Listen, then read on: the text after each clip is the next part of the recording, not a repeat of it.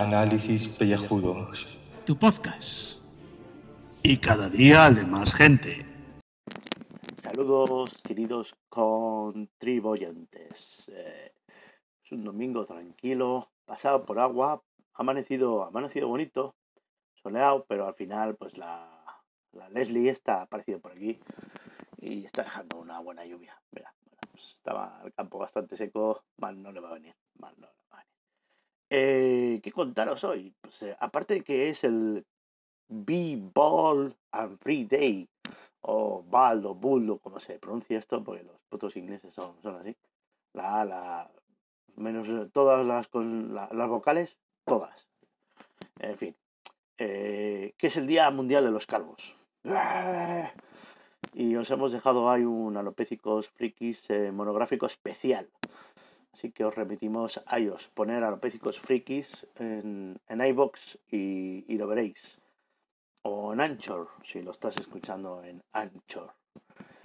Y pues, eh, vamos a ir a. os voy a hablar hoy de una noticia más eh, poco interesante para mucha gente, seguramente, y muy amable, porque con toda la morralla que hay por ahí pululando en internet, he visto que durante esta semana eh, se ha decidido en no sé qué sociedad europea de la ciencia otorgar, eh, otorgar el, el sitio científico a Vergara, en concreto no sé si al Real Seminario de no sé qué o al Laboratorium o Museo Laboratorium o algo así.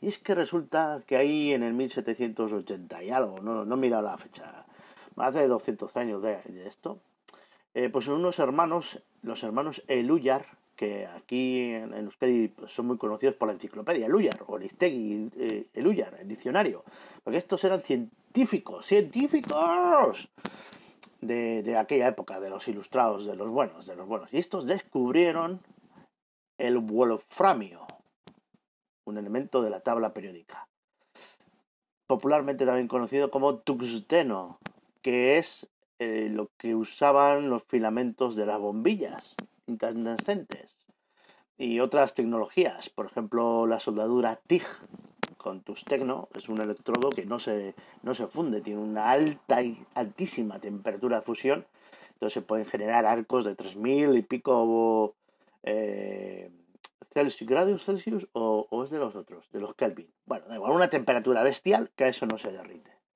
Entonces es muy, muy importante. Eh, estos pertenecían a la Real Sociedad Vascongada de Amigos del País. De, Real Sociedad viene de ahí. Eh, y bueno, pues hay unos coleguillas que se reunían, así unos frikis del, de la época, pues, eh, que estaban investigando y pues eh, lo que lo petaba en la época, aparte de la física, era la química. La química estaba ahí empezando a tope a descubrir los elementos. Entonces, pues bueno, pues estos señores, eh, Juanjo y Fausto, creo que se llamaban, el Ullar, eh, pues, pues, descubrieron el wolframio antes que ningún otro pavo por ahí en Europa que estaría haciendo pues, las mismas virguerías. Ya ves tú qué cosas aquí al lado de casa. No, en Vergara no solo pasó lo del abrazo de Vergara, que eso es otro, otro cuento, pero pasaron cosas interesantes. Pues vaya, vaya, vaya. En fin, os dejo ya, doy paso a Julio, que también tendrá que hablar sobre el Día Mundial de los Calvos, y a ver si algún contribuyente nos ha dejado audio y por supuesto luego DC Legends of Tomorrow. Buenas gente, bienvenidos a el Día de los Calvos, 14 de octubre, según una página web. Hoy es el día de sé calvo y sé feliz o algo así, no sé cómo se traduce. Pero muy contentos por este día y para celebrarlo ya sabéis que hemos sacado en Alopédico Frikis, nuestro podcast madre, un programa especial sobre este maravilloso día.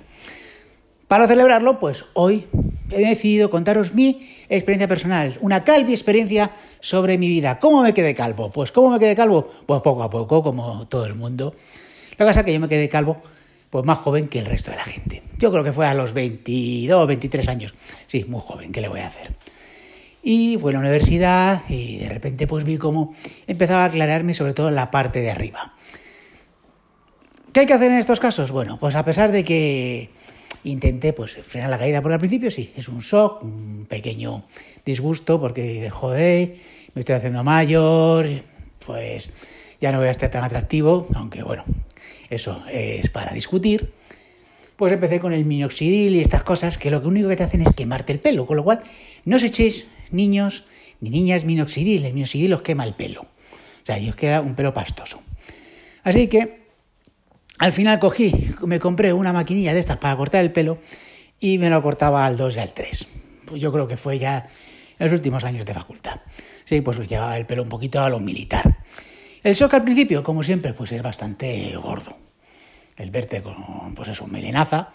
O bueno, en mi caso ya no era melenaza, sino que era que me intentaba peinar de tal manera para pues eh, tapar la cortinilla y estas cosas. Como una nasagasti. Pero bueno, no tan acusado, evidentemente. Pero bueno, lo que decía, que, que, al principio pues te ves raro, te ves raro, pero luego te acostumbras, oye, te acostumbras a que cuando te duchas pues que prácticamente pues, pues lo haces enseguida, ya que bueno, pues el pelo pues es la parte que más tardas en ducharte, vamos, eso es lo que yo recuerdo yo de tiempos pretéritos. Al final, con 30 años dije, oye chico, ¿qué te voy a decir? Digo, si es que el rapar este, pues tampoco está tampoco es que sea una maravilla. Así que vamos a utilizar una técnica que es todavía pues, más agresiva, que es raparme a cuchilla el pelo. Que efectivamente la primera vez, cuando te ves como una bola de billar, pues te asustas. Pero, ¿qué quieres que os diga? A mí me gustó, me gustó cómo quedaba, que al principio te ves raro, pero oye, que al final te das cuenta que una vez a la semana le coges el truquillo y puedes, eh, pues puedes hacerlo y, y, y, queda bien. Y hay gente que pues claramente, como yo, que tiene la cabeza redondica, pues le queda bien la, calvicie. ¿Por qué? Porque vamos, soy un calvo atractivo, como todo el mundo sabe.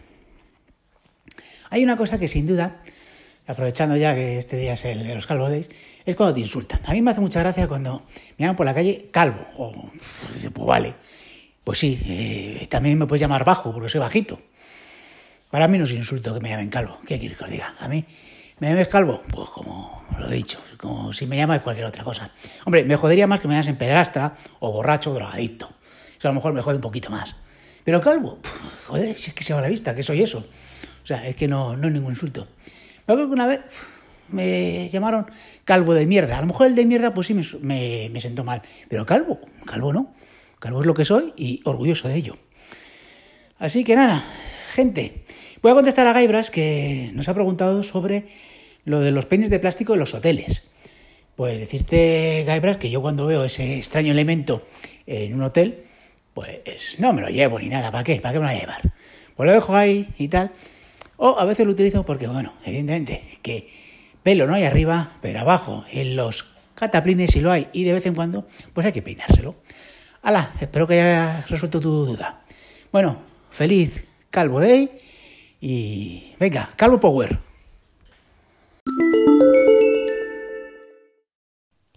Bueno, pues he terminado de escuchar el Alopécicos Friki, el último.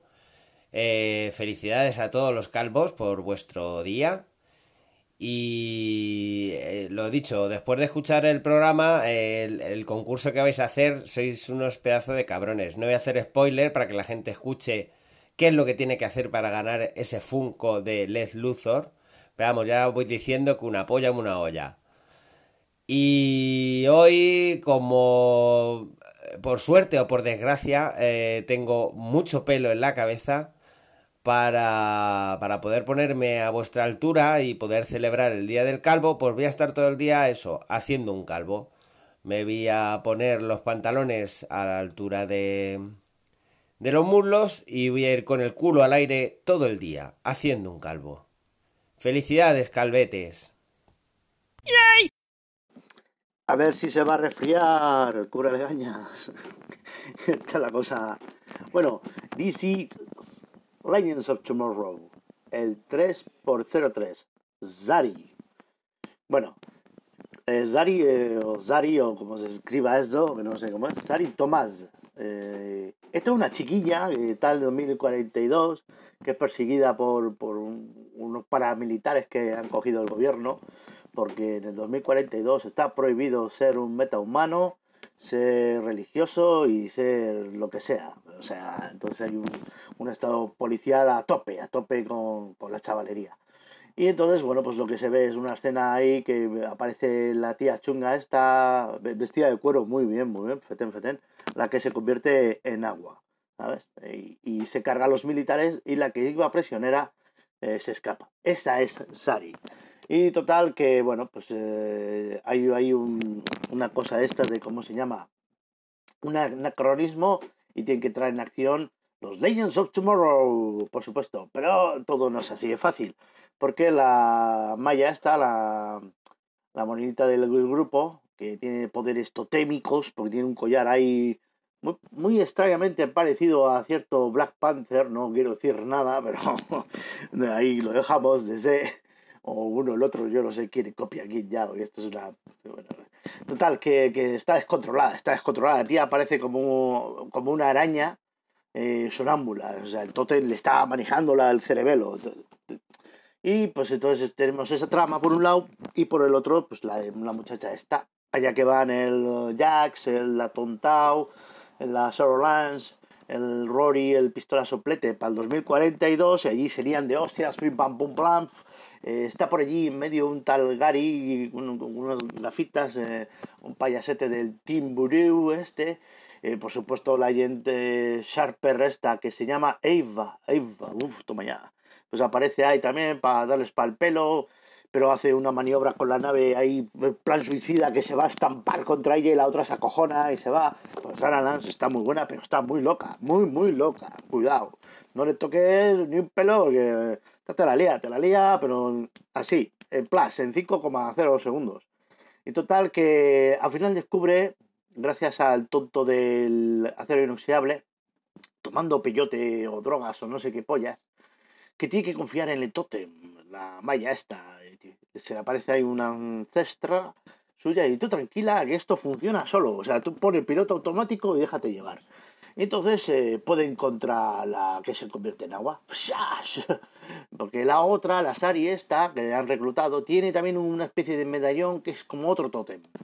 Súper original todo. No sé, no sé. Y de repente, sin solución de continuidad, ya, ya ha acabado el episodio, ya ha acabado. Ya veis que está, estos tres me están pareciendo flojitos, ¿eh? Julio, yo creo que me la has colado cuando me has dicho que la tercera temporada es la mejor. Espero que remonte. Bueno, y luego lo que vemos es a un chaval ahí que le persiguen en bicicletas, que parece extraído de ET el extraterrestre. Cualquiera que vea la escena es que es clavada.